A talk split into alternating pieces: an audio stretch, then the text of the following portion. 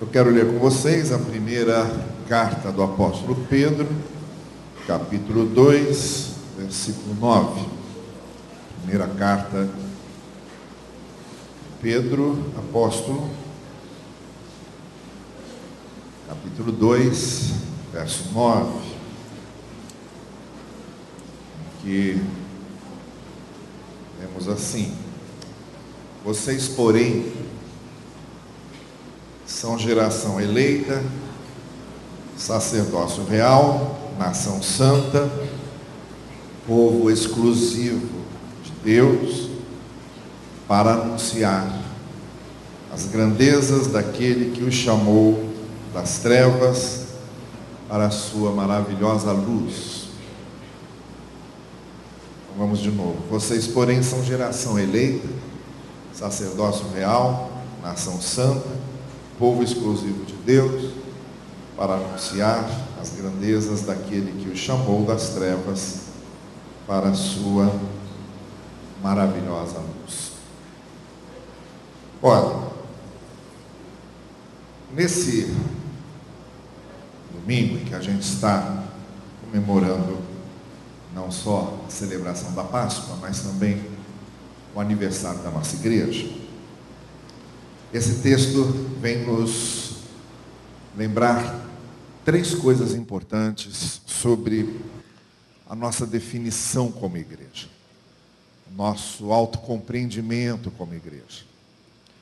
E isso é importante porque, quando nós sabemos bem quem somos, em que contexto estamos inseridos, quais são os propósitos da nossa existência, da nossa caminhada, da nossa peregrinação, é claro que tudo toma um sentido muito maior. E tudo é feito num olhar com muito mais motivação, mais ânimo, porque afinal de contas sabemos quem somos, sabemos onde estamos e sabemos para onde vamos. E foi esse o propósito de Pedro ao escrever esta, este texto que nós acabamos de ler no contexto da sua carta. Pedro, quando escreve essa carta, ele está escrevendo à igreja em momentos de tribulação, de perseguição, de sofrimento, porque as primeiras autoridades romanas estavam começando a perseguir a igreja e muitos estavam sendo presos, alguns perderam seus bens, outros precisavam fugir para longe, se esconder. Alguns até estavam tendo a sua vida ameaçada. Então a primeira carta de Pedro é uma carta de conforto e de encorajamento. Ao mesmo tempo em que Pedro quer aleitar, consolar e confortar os corações daqueles que estão nos momentos difíceis da sua caminhada e da sua peregrinação como igreja, ele também quer animá-los mostrando que há um horizonte para o qual nós estamos seguindo e que o Senhor continua conduzindo as coisas e Ele está com seus olhos voltados para o seu povo e para a sua igreja. Quando hoje nós completamos o aniversário da nossa igreja, como igreja do Senhor, convém que nos reportemos a esses princípios, a essa base, a essa essência que é aqui descrita pelo apóstolo Pedro para nos redescobrirmos e nos reavaliar. Porque o que temos aqui é uma das mais completas conceituação do que somos como igreja. E feita de três maneiras. Primeiro, é feito de uma maneira simbólica. Pedro usa um símbolo do Antigo Testamento, que para ele não era Antigo Testamento, para ele era a história do seu povo. Ele pega o símbolo da história do seu povo. O fato de Israel ter sido chamado por Deus e ter se tornado uma nação livre, ter se tornado uma geração eleita, ter se tornado um sacerdócio santo. O fato de Deus tê-los tirado do Egito e tê-los conduzido pelo deserto até a terra prometida, transformando-os num povo adquirido. Exatamente nesse período que os judeus comemoram como a Páscoa, que é uma palavra que significa passagem. É comemorada a passagem do cativeiro para a liberdade. E é comemorada também a passagem de um aglomerado de pessoas, a constituição de uma nação e de um povo, como aconteceu com eles. E aí Pedro pega esse protótipo da história de Israel e transforma isso num paradigma para a primeira relação que ele faz, essa relação simbólica, quando ele diz: olha, assim como Deus chamou o povo de Israel, ele chama agora a igreja. E assim como Deus transformou Israel num povo eleito, num povo adquirido, ele transformou vocês num povo eleito, num povo adquirido. É claro que cabe aqui um parêntese. Jesus Cristo não veio criar uma nova cisão dentro do judaísmo. Jesus não veio reformular o judaísmo. Jesus não veio atualizar o judaísmo. Ele não criou uma seita dentro do judaísmo. O que Jesus criou foi uma coisa nova. O que Jesus fez foi mostrar que o que estava narrado até ali, e o que hoje nós chamamos de Antigo Testamento, era só um símbolo do que ele faria em termos universais. Então, o que ele fez com um povo, ele faria com todos, independente da nação, da língua e da origem. A maneira como ele libertou o povo de Israel, ele libertaria todos, não mais de um cativeiro político, mas do cativeiro que conduz e reduz todos os seres humanos a menos do que humanos. Então, deixa o povo de Israel de ser povo exclusivo de Deus. O que está acontecendo hoje, de nós vermos ainda o povo de Israel e a história do povo de Israel, é importante historicamente porque Israel e seu povo mostram o que Deus fez com eles e o cumprimento da promessa de Deus a Abraão, de que os seus descendentes durariam para sempre. E é o que tem acontecido. Mas nada além disso. O povo de Deus agora são judeus e gentios, pessoas de qualquer nacionalidade, que agora constituem o povo de Deus. Não há nada mais planejado por Deus que se refira ao povo de Israel como algo exclusivo. O povo de Israel continua sendo um testemunho do que Deus prometeu a Abraão e o canal que Deus usou para trazer a nós o Messias, mas não há nada mais planejado por Deus em termos escatológicos, em termos finais o povo de Deus agora é a igreja de Deus formada por judeus e gentios que estão em Cristo, aquele que ressuscitou ao terceiro dia e vive para sempre. Os judeus ainda esperam que o Messias venha. Eles acreditam que aquele resto de templo que está lá, o Muro das Lamentações, quando o Messias chegar, que ele vai reconstruir o templo vai reorganizar o povo de Israel, vai se sentar no trono de Davi e vai liderar o mundo através de Jerusalém e dominando o mundo todo. E aí eles vão voltar a fazer os sacrifícios no templo.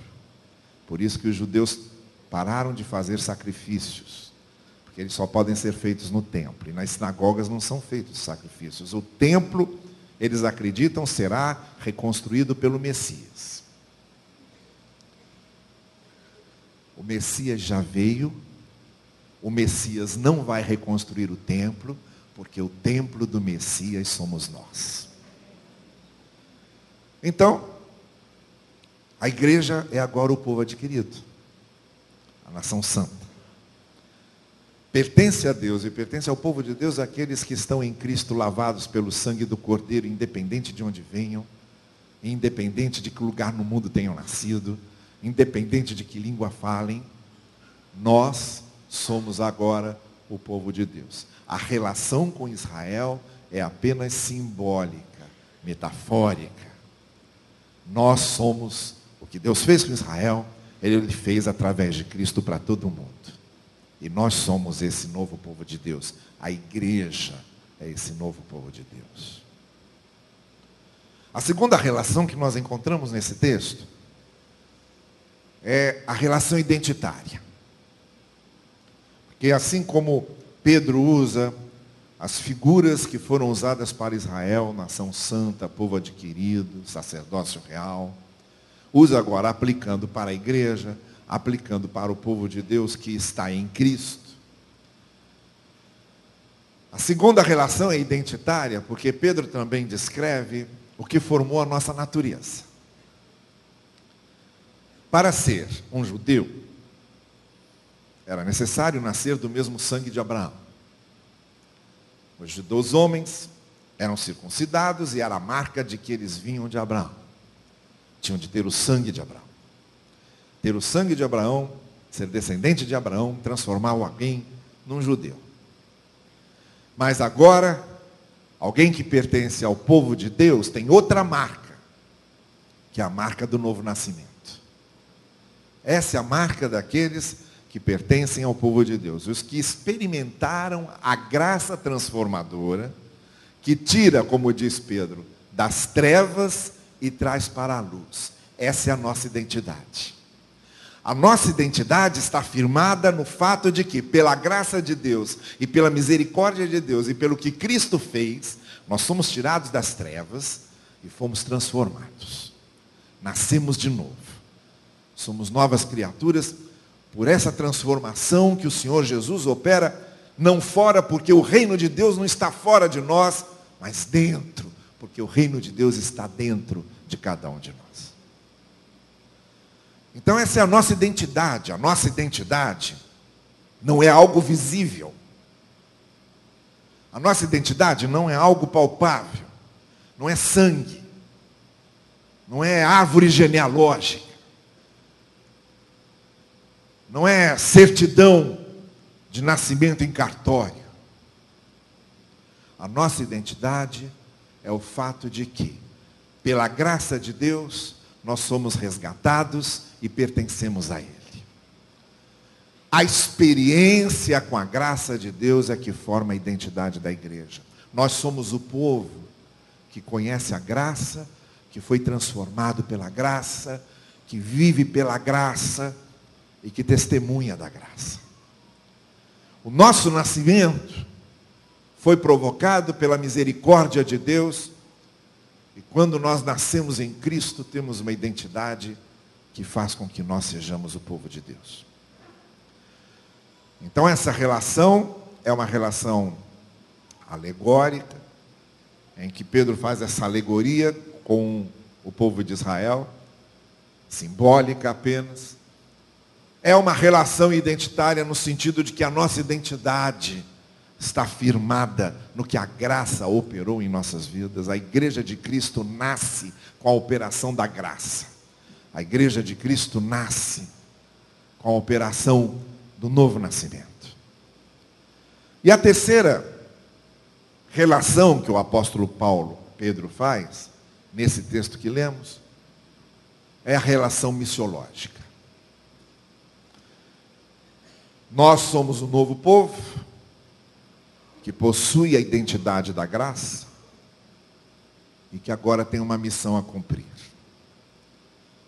Por isso o apóstolo Pedro está dizendo: olha, vocês são nação santa, povo adquirido, sacerdócio real, e Deus chamou vocês para serem testemunhas do fato de que foram tirados das trevas para a luz. A igreja tem essa dimensão de missão, de propósito e de sentido. A igreja tem uma missão a cumprir, que é a missão de, uma vez que foi alcançada pela graça, mostrar aos outros que a graça é de todos. Isso é missão nossa. A igreja tem a missão de dizer: somos povo de Deus, você também pode ser. A igreja tem a missão de experimentar a misericórdia de Deus que forma a sua própria identidade e levar essa misericórdia para ser experimentada por outros. A igreja tem a missão de ter contato com a palavra, o Deus que chamou, o chamado é uma palavra. O chamado é Deus chamando, o chamado é a palavra de Deus, ter contato com essa palavra e divulgar essa palavra aos outros. Então é isso que faz com que sejamos igreja.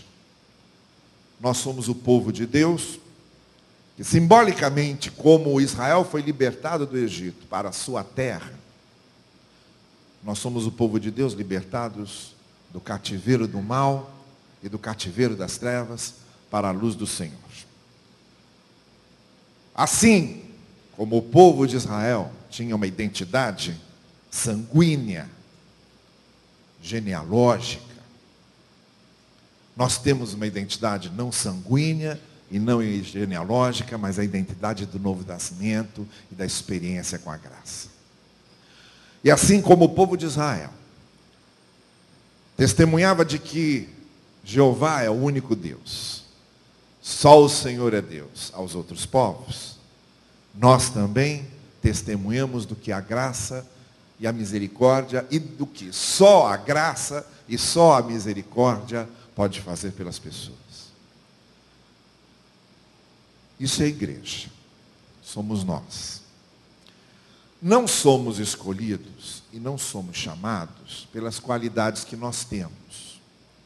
Ninguém está aqui por causa das suas virtudes.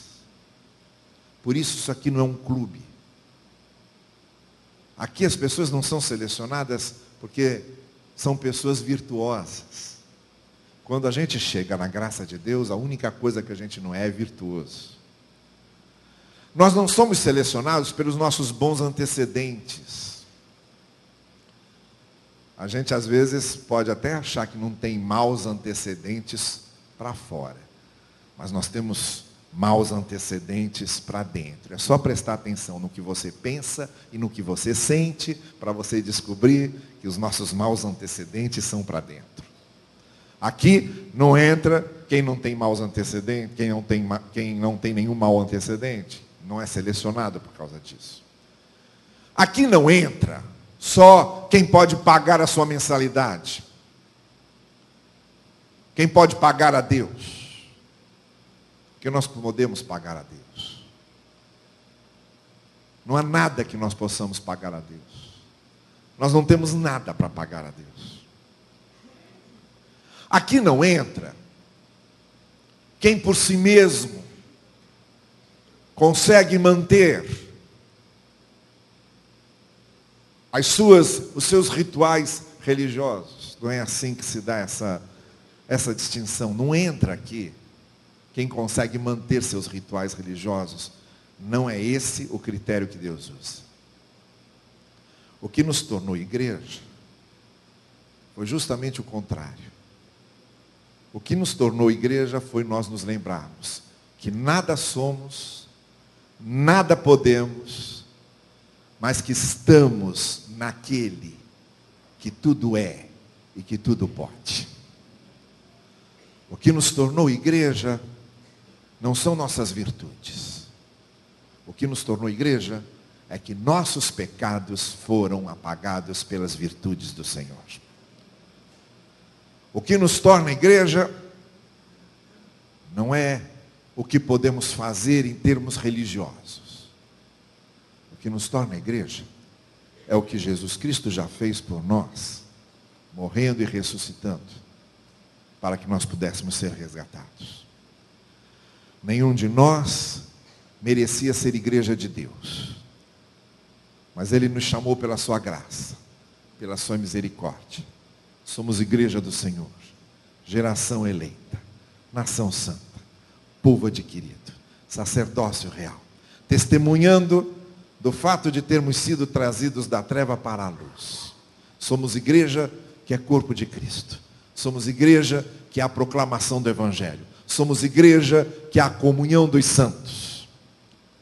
Somos igreja, porque o Senhor é o nosso Senhor e nós somos servos dele somos igreja, porque precisamos da graça, necessitamos da misericórdia e as temos. Somos igreja, porque nós nascemos de novo. Somos igreja, porque nós pertencemos ao Senhor. Somos igreja, não porque nós nos fizemos igreja, somos igreja, porque o Senhor nos fez a sua igreja. Que Ele assim seja louvado e exaltado. Amém.